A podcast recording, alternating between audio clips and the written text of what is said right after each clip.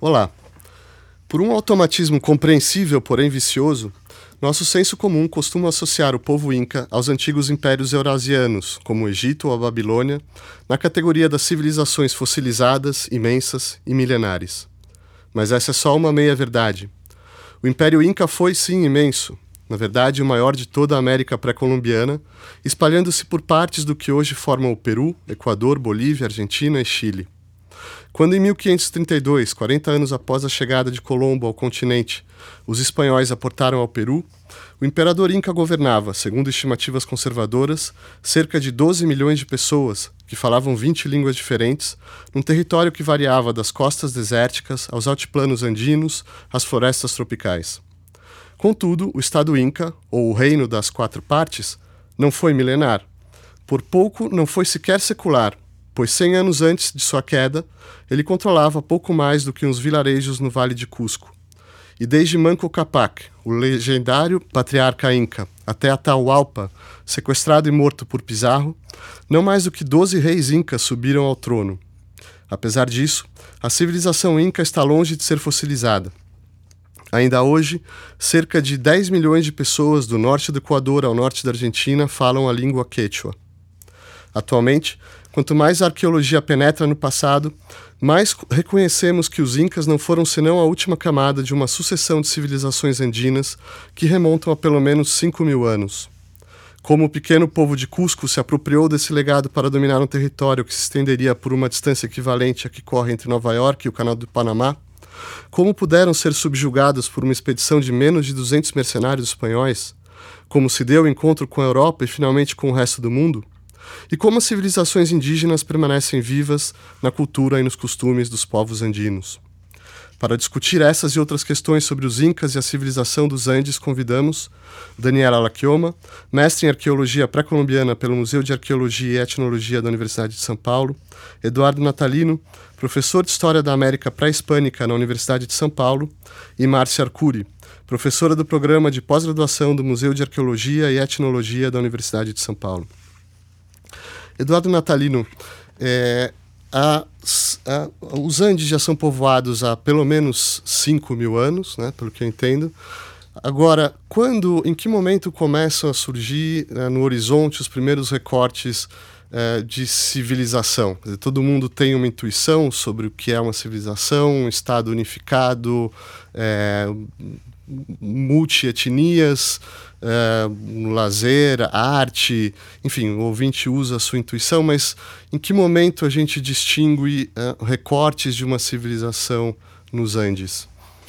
Então, Marcelo, é, a ocupação da região andina pelo, pelo homem, assim como a ocupação de todo o continente americano, ela é muito anterior a esses 5 mil anos, né? Ou seja, hoje se fala em datas que vão de 20 a 50 mil anos, mais ou menos de ocupação do continente americano, que foi o último continente ocupado pelo ser humano, pelo Homo sapiens, com exceção da, da Antártida, na verdade, né? Então, esses 5 mil anos que você se refere, eles são justamente, esses últimos 5 mil anos, já o período onde começam a surgir indícios, né, indícios arquitetônicos, arqueológicos, por exemplo, de sítios na costa norte do Peru, como Caral, por exemplo, que vão justamente testemunhar né, esses achados arqueológicos que têm, portanto, aí 5 mil anos de antiguidade, vão testemunhar o início da civilização andina, ou seja, de uma série de realizações, como, por exemplo, construções monumentais feitas de adobe na costa, depois de pedra nas terras altas, que possuem uma continuidade que vai até os Incas, justamente.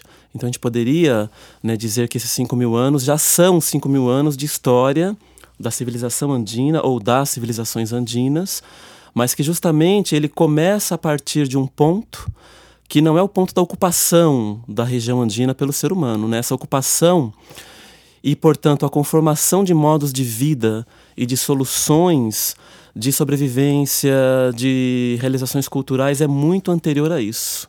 Qual é a questão? É que nós temos uma dificuldade maior né? Ou nos chama menos a atenção por ser menos monumental, menos vistoso, as formas de vida anterior a esses últimos 5 mil anos, né?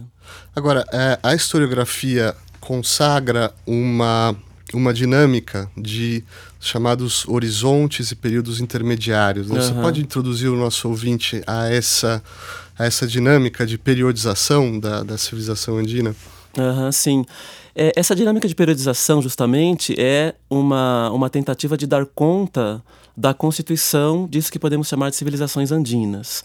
Ou seja, de um conjunto, portanto, de, de populações num território muito amplo, como você mencionou, se nós pegamos os Andes centrais, principalmente Peru e Bolívia, é, essa dinâmica, portanto, de interrelações entre povos que estavam na costa, que estavam nas altitudes, na puna e também nas ladeiras orientais dos Andes, ela justamente tem né, esses 5 mil anos mais ou menos.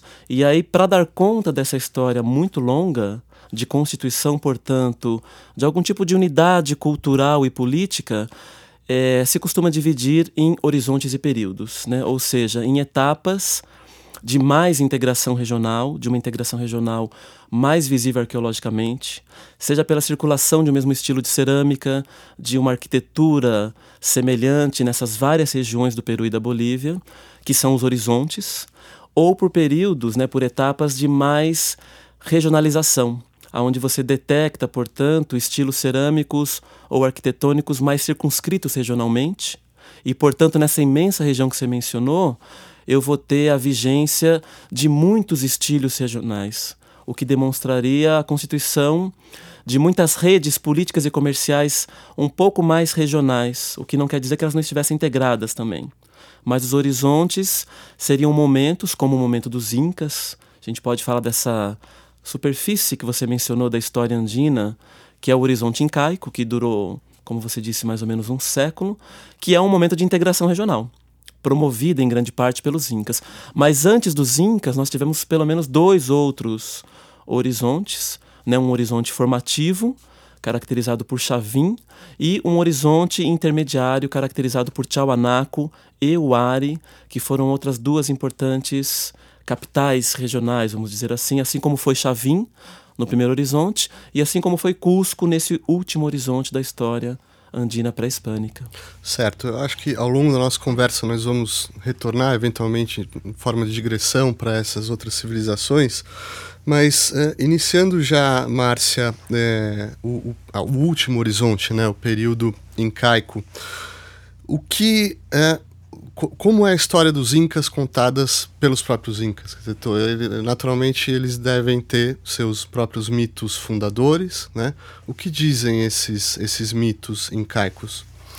Então, Marcelo, a, a própria ideia do que é o Inca é uma ideia que se transformou ao longo do tempo. Né? O que nós entendemos como Inca hoje não é exatamente o que os espanhóis entenderam como o Inca no momento que chegaram nas Américas, e tampouco era o que nós entendemos pela arqueologia, pelos estudos e pelas pesquisas, o que define essa identidade incaica. Quando os Incas chegaram ali no Vale Sagrado, muito antes de uh, conseguir justamente se sobrepor a outras, outros domínios, eles ainda eram é, praticamente uma, uma pequena, um pequeno grupo que depois se constituiu como uma pequena elite dominante.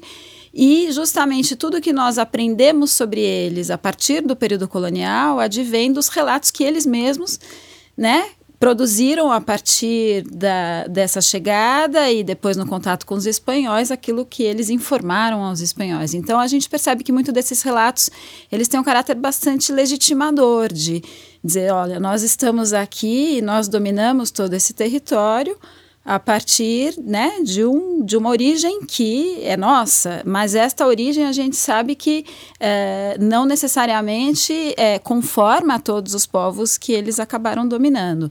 É, dentro desses mitos fundadores que você menciona, inclusive, há um desequilíbrio entre aqueles que eles promoveram do ponto de vista do culto e daquilo que a arqueologia nos mostra claramente que foi a bandeira que eles levaram até o norte, né, a costa norte, até praticamente o Equador e até os, o extremo sul desse grande domínio. E, o, e, o, e outro mito fundador que está presente nas crônicas, que está presente nas fontes históricas, mas que a gente não vê na cultura material arqueológica. Que mitos são esses, né?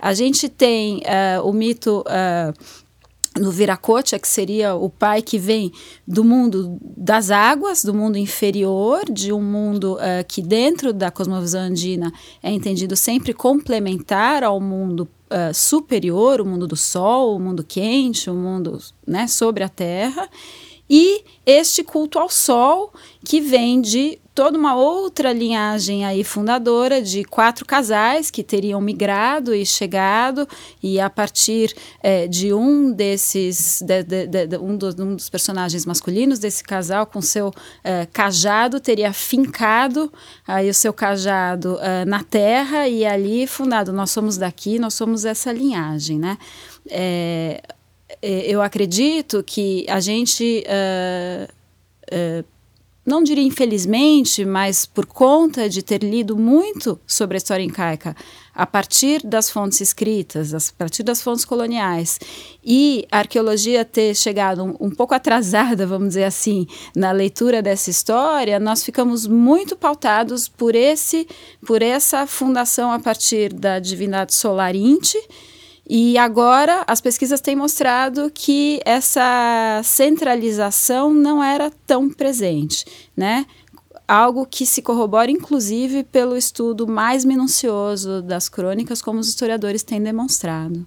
Mas é, pegando a, a, narrativa, né? Quer dizer, esse, é, um, é uma esse esse Manco Capac sai, se não me engano, da, das regiões próximas ao Lago Titicaca, que são me parece ser uma, uma região fundamental para a geopolítica local, né?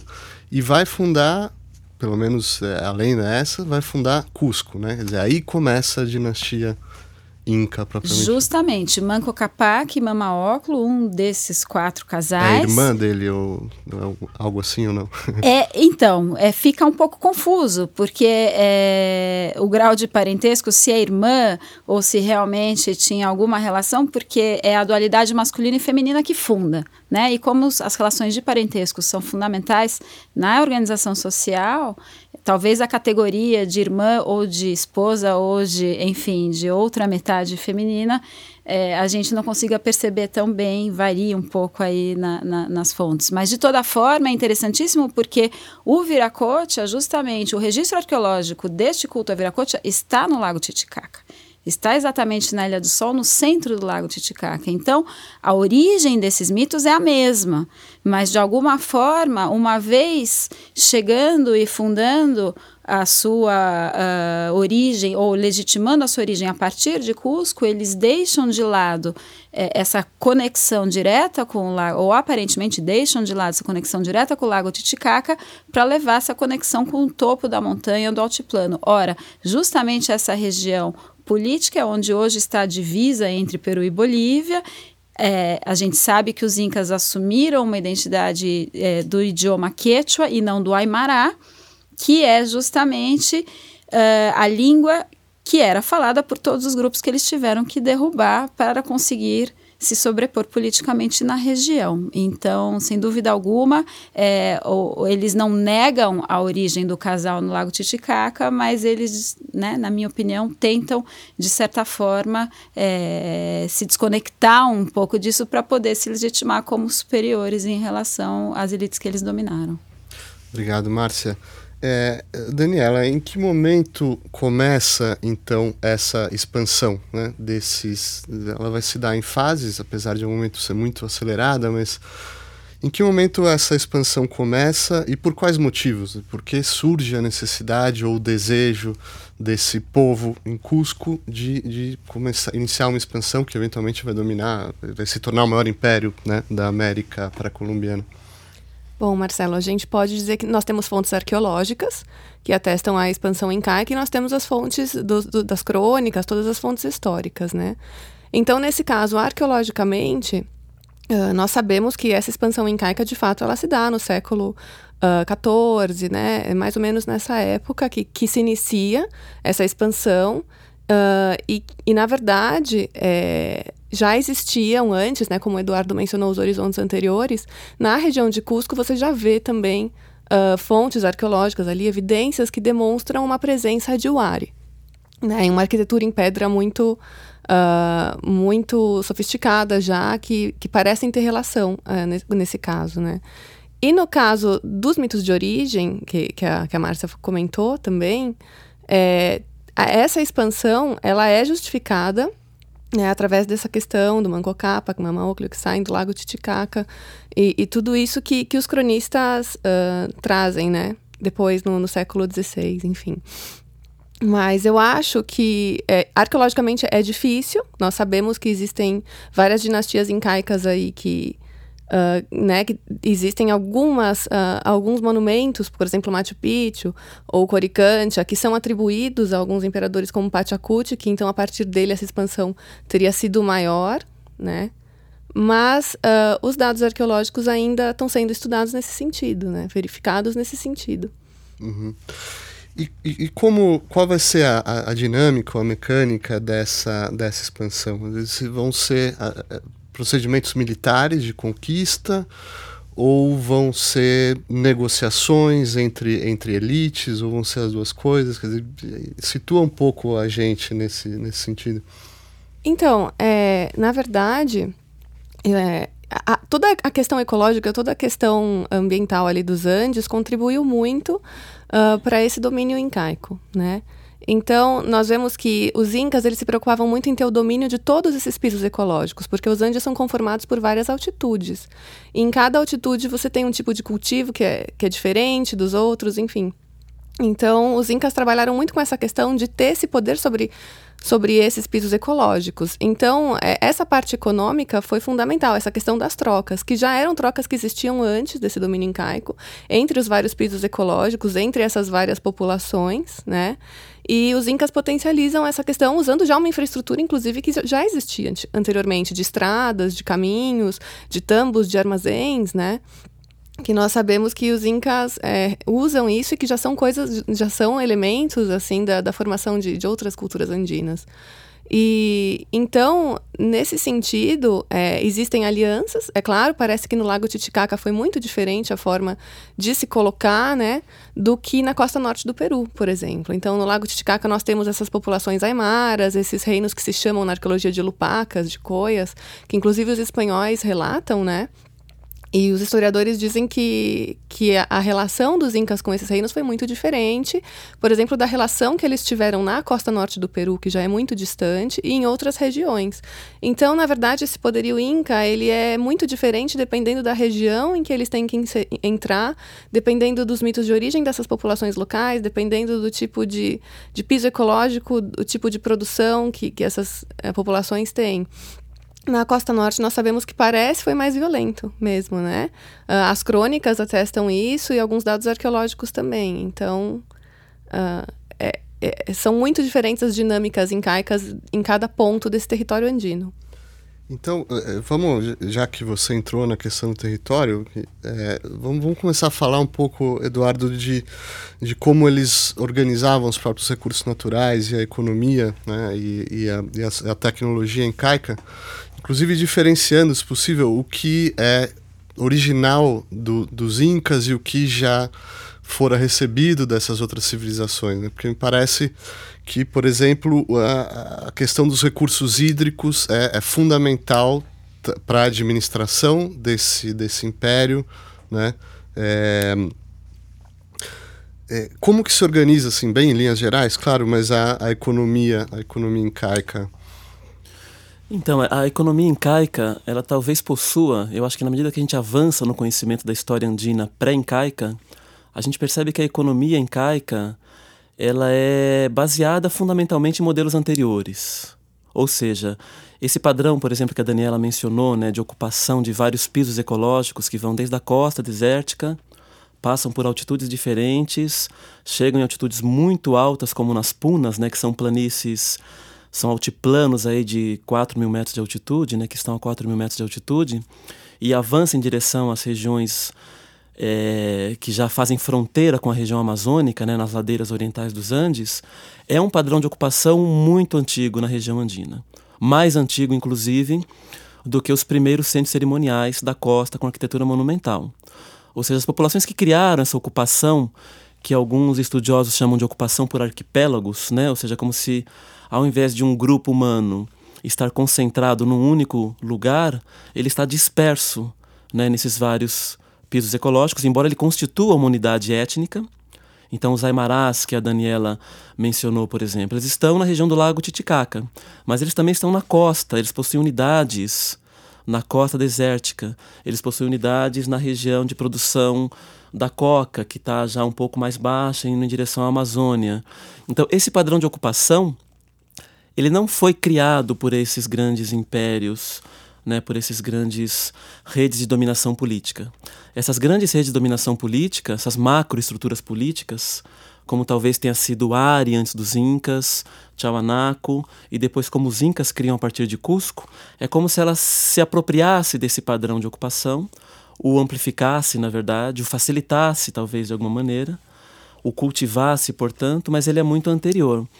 Então, portanto, uma palavra-chave, né, uma ideia-chave para entender a história andina é circulação, né? É circulação de pessoas entre esses diversos pisos ecológicos e essa circulação de pessoas, logicamente, que ela está pautada por princípios e negociações políticas, porque não foram apenas os aimarás, por exemplo, que ocuparam o território dessa maneira. Então há outros grupos que estão aí entremeados com os aimarás do lago Titicaca, com os coias e lupacas. Então há toda uma, uma necessidade de entabular relações políticas, porque são grupos de etnias diferentes, que conformam unidades políticas diferentes, mas que estão territorialmente entremeados, como num mosaico, onde um mesmo grupo tem gente em vários lugares, em várias altitudes. E o que, que os incas vão fazer, né, como também já foi mencionado aqui pela Daniela e pela Márcia? Eles vão, de alguma maneira, incorporar, portanto, esse padrão, eles vão incorporar na sua expansão política outros reinos e confederações mais regionais que já existiriam e vão costurar isso tudo no Tawantinsuyo, nesse mundo em quatro partes, que continua a funcionar da mesma maneira. O que, que é original, né? O que, que seria original no caso aí? Talvez a extensão desse domínio incaico, né? De, desde o Equador até o norte ali da, até o noroeste da Argentina e região do, do Chile central, chegando até o sul de Santiago, é, talvez requereu aí algum tipo de, de realização em termos de administração, né, de burocracia, que utilizava mecanismos como os quipos, que eram formas de registros de tributos a partir de um sistema de notação feito em cordéis, que eram, portanto, não escritos, mas tecidos.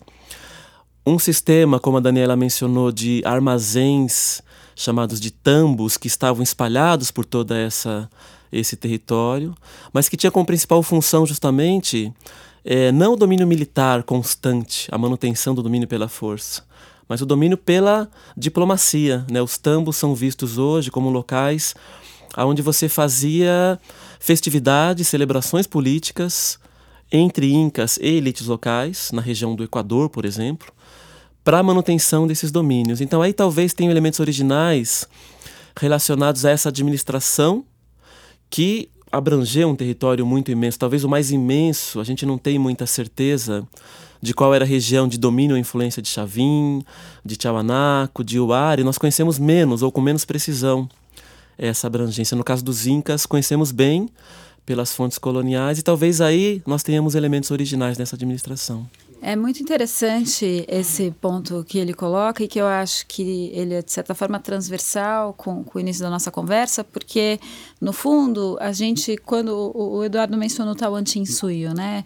Tauaintinsuyo, que são um grupo de quatro suyos. A ideia do suyo parte da própria forma como essas primeiras uh, unidades políticas uh, fundamentais, chamadas de Ailus, né, muito antes dessas grandes civilizações, esses grandes horizontes, eles já se organizavam de uma maneira até o ponto que conhecemos dividida entre metades, aonde você tinha dois curacas ao menos, que seriam as chefias locais, é, partindo do princípio da dualidade da cosmovisão andina, essa dualidade está muito pautada por essa verticalidade que marca esses pisos ecológicos que eles mencionaram, mas que tem que ser entendida, inclusive, incluindo o Oceano Pacífico e os recursos marinhos e de produção do Oceano Pacífico e da costa, a serra que tem aí toda uma diversidade ecológica que se integra com as altitudes da Puna, do, que o Eduardo menciona, e a gente tem dados arqueológicos de, de, de 5 mil anos praticamente, ou 4.300 anos mais precisamente,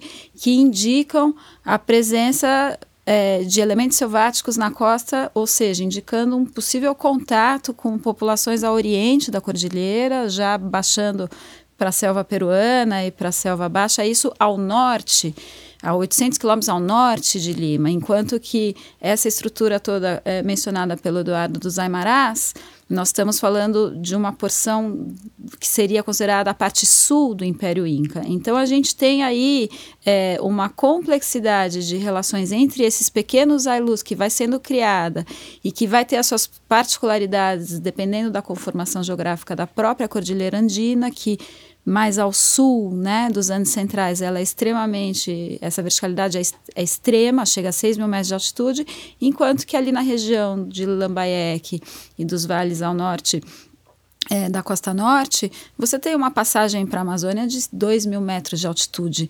Ou seja, toda essa variabilidade vai influenciar demais a maneira como eles conseguiram criar essa unidade, talvez de uma forma mais coesa na região sul do que no norte. Daí a Daniela mencionar a questão da violência extrema no norte, porque os poderios do norte, o poderio Timu, que eles tiveram que derrubar para conseguir dominar toda essa região, estavam estabelecidos há muito tempo em cima de uma estrutura pautada nos canais de irrigação, nos sistemas hidráulicos que você mencionou, Marcelo, e que aí o controle da água realmente é fundamental. Mas mesmo nessa costa norte, você tem uma variação entre os vales do sul, das Huacas de Mote, e, e onde está Timu também, Chanchan, a capital Timu, que foi o último domínio antes dos Incas, né? E, e, e, os vales de Lambayeque mais ao norte, que também tem a expressão mote, mas que os canais eram abastecidos por uma constante de água devido à chuva na Amazônia, né? as correntes uh, uh, do Oceano Pacífico quente e as chuvas da Amazônia conformaram ali uma região bastante com uma diversidade ecológica bastante presente, diferente da parte sul da costa norte e, sobretudo, muito diferente da parte sul dos Andes centrais. Então, é, é, quando a gente tenta colocar toda essa complexidade a partir de um olhar das fontes coloniais, comparar com as nossas fontes arqueológicas e com essa, vamos dizer assim, que ainda é um mosaico faltando muito mais pedrinhas, a gente consegue entender que essas alianças ou essas relações mais militarizadas foram realmente dependeram muito do grau de coesão política que estava ocorrendo nessas distintas regiões dos Andes na hora que os, que os incas resolveram é, intensificar essa expansão a partir de Pachacuti, que as fontes coloniais precisam em, a partir de 1438.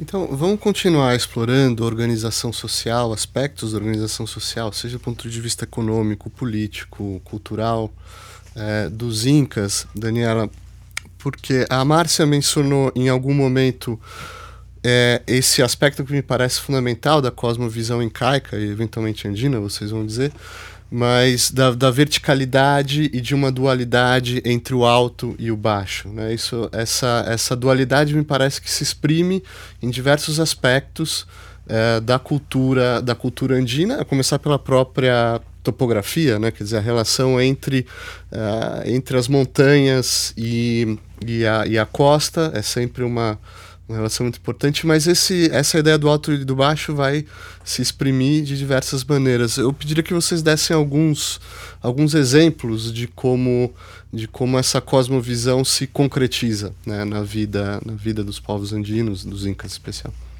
Então, é, alguns dados antropológicos demonstram que algumas populações andinas contemporâneas, em alguns Ailus, uh, existe essa divisão da parte alta do Ailu, né, da, daquele território, e da parte baixa.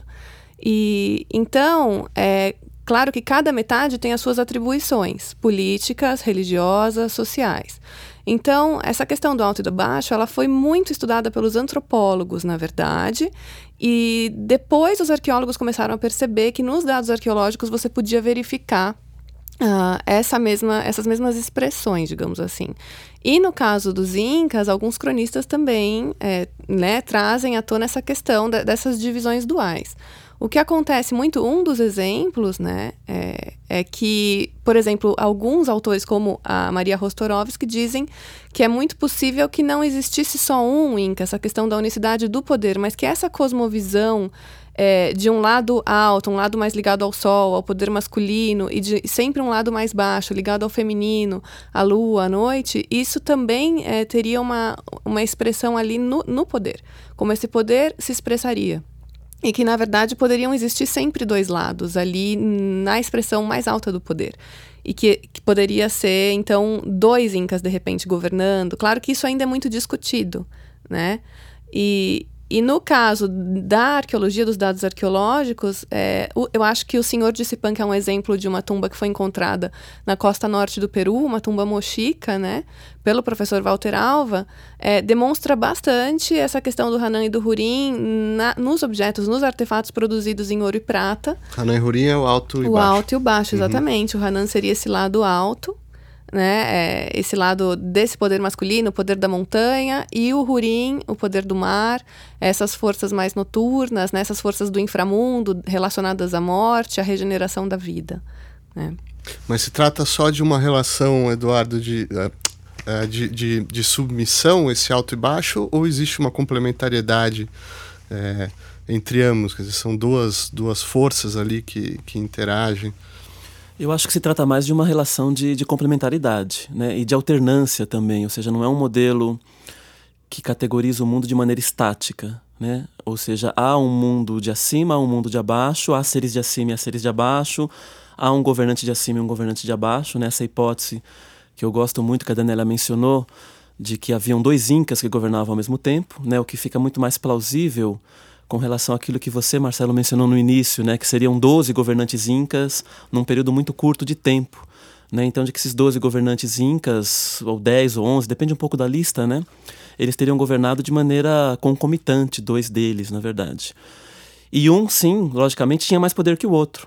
Então se trata de uma dualidade complementar, mas que momentane momentaneamente há seres que têm mais poderes do que o outro. Ou seja, há um Inca principal e um Inca que é a segunda pessoa, como vão chamar os, os espanhóis, né? Ou nos Ailus que a Márcia mencionou, nos Ailus Aimarás, né, esse modelo de governo também não estaria só entre os incas, estaria nas unidades menores também, que os espanhóis continuam a ter contato no período colonial e que eles falam da presença de um governante principal, de um senhor principal e de um governante que é a segunda persona. Agora, isso tudo estaria sujeito no, nessa cosmologia andina à alternância, a mudanças esse mundo de abaixo, ele pode se tornar um mundo de acima, desde que ocorra um Pachacutec ou um Pachacute, que é uma espécie de cataclisma natural e social que pode inverter a ordem desses mundos.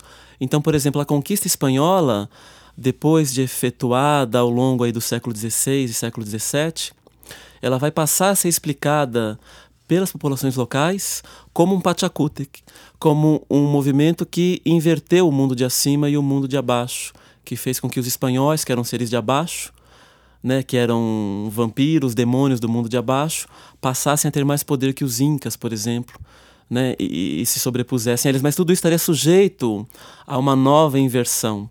Então é uma concepção muito interessante, porque ela é dinâmica, ela é complementar ele estabelece, portanto, hierarquias, sim, mas que são temporárias, não são absolutas de alguma maneira. Né? O Eduardo é, mencionou um ponto que eu considero fundamental, porque a gente sabe, isso acho que vale até para outros contextos da América indígena, não só andinos, que essas relações espaço-temporais têm que ser entendidas como uma dimensão, não são as categorias nossas ocidentais de entender tempo e espaço de formas diferentes. Então, esse acima e abaixo, ele também está relacionado com a passagem do tempo. Isso está muito expresso, por exemplo, na iconografia e na morfologia da cerâmica mote, mochica, que a, que a Daniela mencionou, que foi um poderio ali da Costa Norte bastante expressivo, que ocupou praticamente sete, sete séculos, da, os primeiros sete séculos da era uh, cristã, ao menos, né? da chamada era cristã. E, e, então essa relação, essa inversão de poder, ela, ela aparece bem antes dos incas, mencionada é, ou expressa, melhor dizendo, na cultura material. Você vê quando os motica caem, os Timu que vão assumir o poderio da Costa Norte, ou seja, vão de certa forma, derrubá-los e assumir o poderio da Costa Norte, eles param de fazer uma cerâmica absolutamente marcada por um padrão branco e vermelho e retomam o padrão da cerâmica de queima reduzida, que é uma cerâmica negra, que era que era feita no formativo antes dos mochicos assumirem o poder. Então, até na expressão material, você tem essas inversões que são inversões entendidas como naturais do tempo, afinal de contas é uma área suscetível a muitos eventos climáticos, os El Ninhos e os mega El Ninhos, que desestabilizam a sociedade, desestabilizam a produção e, portanto, desestabilizam as forças de poder, e a resiliência é encontrada, sempre encontrada nos Andes por essa integração entre os pisos ecológicos, mas não necessariamente o poderio político consegue segurar essa instância sobretudo durante os mega El Ninhos. Então, uma das questões arqueológicas que a gente tem hoje, que nós estamos investigando, é a correlação da passagem cronológica, da cronologia relativa da cerâmica, por exemplo, quando a gente percebe que teve uma mudança radical no tipo de produção, se ela está batendo com o momento de um grande El Ninho. As pesquisas arqueológicas estão focadas muito em entender essas correlações. Uhum.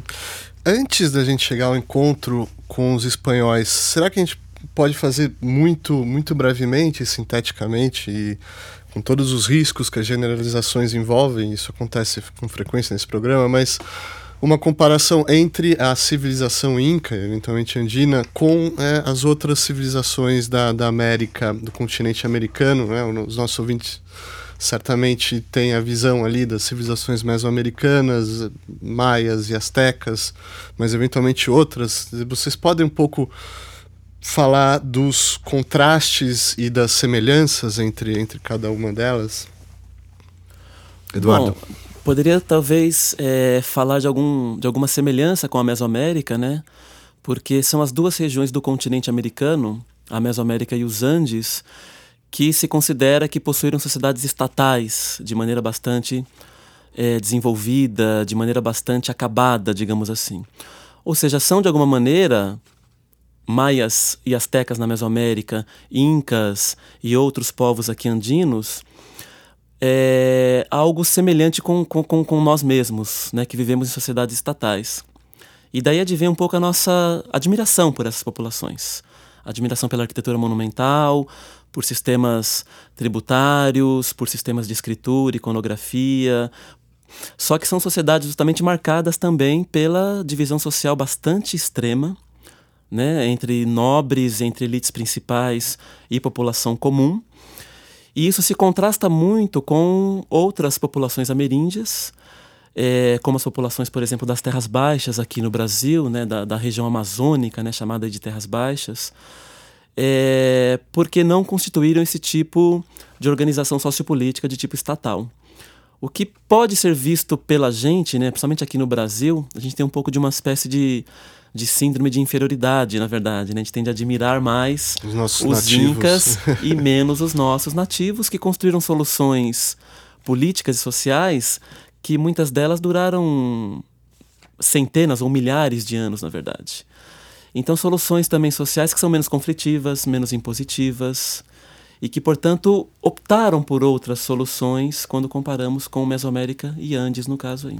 Márcia? Isso tem muito a ver com a questão dos recursos hídricos que você já mencionou, né? É, inclusive, não só no contexto tropical amazônico, mas se você pega as diferenças entre os maias da selva tropical e os maias da península de Yucatán, você, de certa forma, também vê essa variação porque né, a gente pode pensar até num senso comum, se a água está em abundância disponível, você tem menos, você, tem uma você não tem tanta razão para ficar submetido ao poder de alguém, você pode andar três quilômetros e a água continuará presente, e isso muda muito né, as relações de reciprocidade, ou seja, é, nós percebemos que a reciprocidade sempre existiu no, no, nos Andes, também na Mesoamérica, mesmo nesses contextos estatais, essa mesma aparente dualidade do poderio estatal, né, que já mencionada aqui no caso incaico, ela também não dá para dizer isso para a Mesoamérica diretamente, mas a gente vê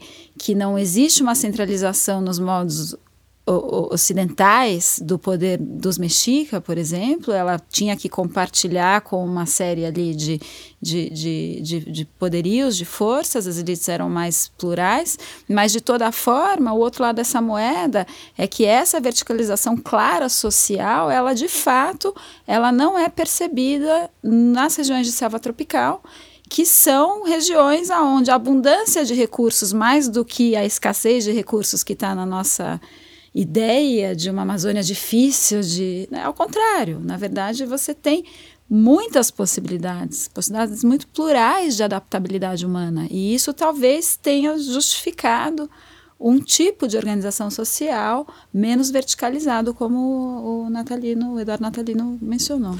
Daniela, vamos seguir em frente. É, esse encontro com os espanhóis né, vai ser é, dramático, mas como que se explica essa que uma expedição tão pequena de, uh, de, de, mercenários espanhóis subjuguem esse império né, em, em, um período tão curto? Assim? A gente sabe que é, eles estavam no momento de guerra civil por questões de sucessões dinásticas. Isso talvez já seja uma primeira, né, um primeiro fator aí que explique, mas o que que não, não parece ser um império é, lutando contra invasores, né? Para, algo, algo ali que estava é, já pronto para parece parecia estar tá pronto para ruir, né? É, existia uma fragilidade nesse momento das relações de Cusco com muitos outros povos ali nos Andes, porque existia uma realmente uma, uma quebra ali entre Atahualpa e o Ascar, eram os dois irmãos que lutavam nesse momento pelo poder. Então, algumas dessas populações apoiavam a um, outras apoiavam outro. Então, é, na verdade, a gente sabe que os espanhóis também é, souberam se aproveitar dessa questão política, dessa cisão política, que muitos dos povos ali que eram contra esse poderio de Cusco, é, que era representado pelo Ascar, uh, eles se associaram aos espanhóis também. Então, houve uma associação de alguns povos aos espanhóis, né?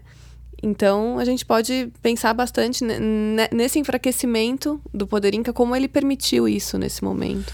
E se a gente pensar do ponto de vista cultural, né? os espanhóis vêm com uma missão não só de dominação política, mas é, uma missão religiosa também. O catolicismo romano, é, aqui no Brasil, a gente conhece a, a, forma de sincretismo que vai se dar, coisa, como que lá, eu sei que de novo em linhas bem gerais, mas como que vai ser a relação entre essa cosmovisão é, cristã e é, a, a, cultura né, andina, cultura incaica, vai ser conflituosa ou, ou, ou, vão ter processos sincréticos ou como, como que se dá isso? Esses processos sincréticos, eu acredito que seja mais no período colonial, né? Que os trabalhos dos historiadores demonstram assim que é quando já existe mesmo quando os espanhóis já se estabelecem, aí come, começa um sincretismo, mas de início houve extirpação de idolatrias, que foi uma das práticas da igreja espanhola ali, né, de, de você realmente destruir alguns templos ou de colocar igrejas espanholas católicas em cima dos templos. Então, o Coricancha, por exemplo, que era o principal templo inca de Cusco, hoje é o templo de Santo Domingo, e é muito interessante porque Uh, a igreja espanhola está construída exatamente sobre o templo. Hoje, quando você visita o Coricancha, você vê toda a parte inca, as estruturas incas na parte de, de baixo, a igreja em cima. Então, inicialmente, é, foi isso realmente. Os espanhóis se apropriaram desses templos sagrados incas, desses espaços sagrados, que seriam as huacas, construíram a sua igreja ali e depois, claro, começou todo um processo de catequização, enfim. E a gente pode seguir eh, nessa, nessa linha, Eduardo, da, da relação entre a cultura andina e, e a cultura europeia, marcadamente espanhola ali naquele momento, como que nos o impacto imediato, qual vai ser, né, de um modo geral, né, no, no, no, mundo incaico dessa, desses invasores? Né? Uhum. Então, Marcelo, há, diversos tipos de impactos, né? Uh, retomando até um pouco a ideia da conquista, como se deu essa conquista que num primeiro momento é vista como realização de algumas centenas de espanhóis, né? Mas isso está sendo justamente muito revisto, porque, como a Daniela mencionou, há toda uma participação de outros grupos que não são incas, né? Os incas são apenas uma das etnias andinas, que tem um domínio tributário sobre dezenas de outros reinos e confederações, que querem ver a, a queda dos Incas. Então a conquista, na verdade, num primeiro momento, ela é um processo indígena também. Ela é uma conquista não apenas espanhola, ela é uma conquista também indígena, ela é uma conquista de canhares, tchatchapóias, de grupos né, que não eram incas e que tinham nos incas seus inimigos. E isso faz com que o, o começo do período colonial, esse processo de conquista ele é muito longo, na verdade. Os incas são derrotados finalmente só em 1572, são 40 anos de conquista, que conta, portanto, com o apoio desses outros grupos é, para derrotar finalmente os incas que se refugiam em Vilcabamba e mantêm algum tipo de resistência. Mas onde eu quero chegar é que justamente essas elites indígenas, inclusive incas derrotados, elas se tornam aliadas dos espanhóis no mundo colonial. Porque elas querem manter a sua posição também de privilégio e destaque. Então elas vão, de alguma maneira, se tornar colaboradoras de processos, por exemplo, de evangelização. Elas vão se converter ao cristianismo, mantendo muito de sua história, tradições locais, né, culto a antepassados, como os incas faziam. Mas é um processo que, portanto, ele é de bastante participação indígena. Os indígenas no começo do período colonial, as elites principalmente, elas não se sentem absolutamente excluídas desse mundo colonial, se sentem como participantes. É lógico que com a população comum, a relação é um pouco diferente. E aí é uma série de problemas, que é um outro, um outro vetor muito importante na conquista e colonização, que são as epidemias. As epidemias têm sido muito pouco tratadas quando falamos da conquista e do mundo colonial, mas elas são um fator decisivo na mudança dessa balança do poder político, que cada foi vez mais né, ele foi devastador. Ou seja, se calcula no caso dos Andes que ao longo do primeiro século a população andina tenha se reduzido a um quarto do que ela era originalmente quando os espanhóis chegam. Então isso faz com que essa balança política tenda muito mais a favorecer os espanhóis e menos as elites indígenas, que num primeiro momento eram fundamentais. Elas vão depois tornando dispensáveis, e aí esse processo de evangelização, de dominação se torna cada vez mais ocidental cristão, digamos assim, né? Márcia. Eu acho que só para complementar isso que o Eduardo coloca, eu acho que assim mostra que de forma alguma o que responde à pergunta por que que os incas foram derrubados é ah, a pólvora, a superioridade espanhola, a superioridade do mundo ocidental. A, a questão é muito mais complexa, o processo foi muito mais longo e eu acho que isso nos coloca numa posição interessante de repensar um pouco o papel dos nativos da América na, na própria construção da, da, nossa civilização. Então vamos fazer uma rodada final e pensar esses 500 anos, né, de lá para cá. E é, eu queria colocar a pergunta para vocês do que do que permanece vivo, né, e o que morre da cultura andina mas sobretudo o que vive hoje, né? nos costumes, na língua, é, qual é a memória histórica, né? o, que, o que vai representar, por exemplo, essa a civilização inca ou as outras na consciência nacional de países como o Peru e outros, outros países andinos. Né? Se vocês puderem explorar um pouco esse, em, em breve, um tempo muito breve, temo que curto, mas se vocês puderem explorar um pouco esse aspecto da sobrevida aí, né? É, ou a nova vida do, da cultura inca e andina. Acho que o elemento mais importante hoje, sem dúvida, é a língua quechua, né? Que sobrevive aí em várias regiões de todos os países andinos, então no Equador, no Peru e na Bolívia.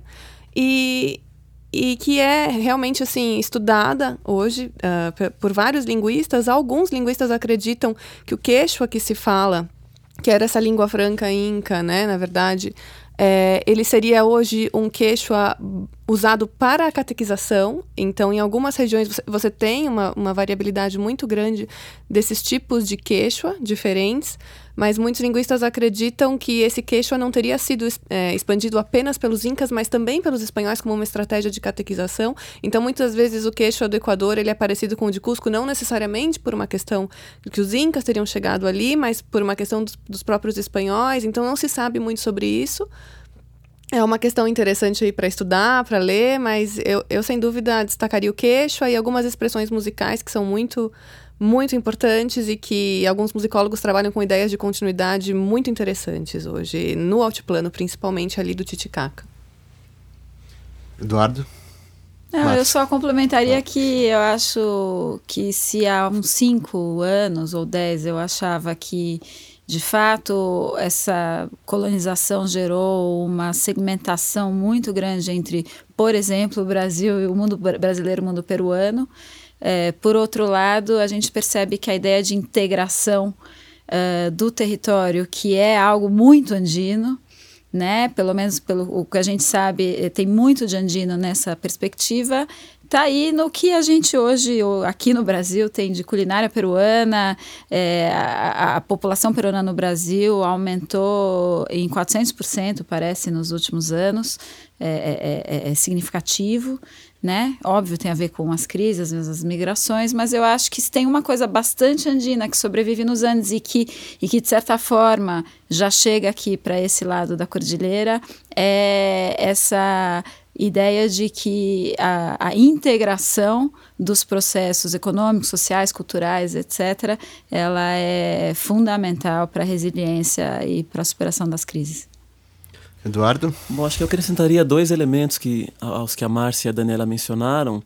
É, um deles seria a cosmologia, né? ou seja, essas populações é, andinas atuais, elas não pensam o mundo como a gente. Né? Elas não pensam o mundo como a Sociedade Nacional Peruana, como os representantes ali do, do da sociedade branca peruana, para dizer de alguma maneira. Né? Ou seja, eles possuem uma outra matriz de pensamento que coloca um outro papel para a economia, para a riqueza, para o que é uma pessoa com prestígio ou não. E aí eu vou para o segundo aspecto, que é a vida comunitária.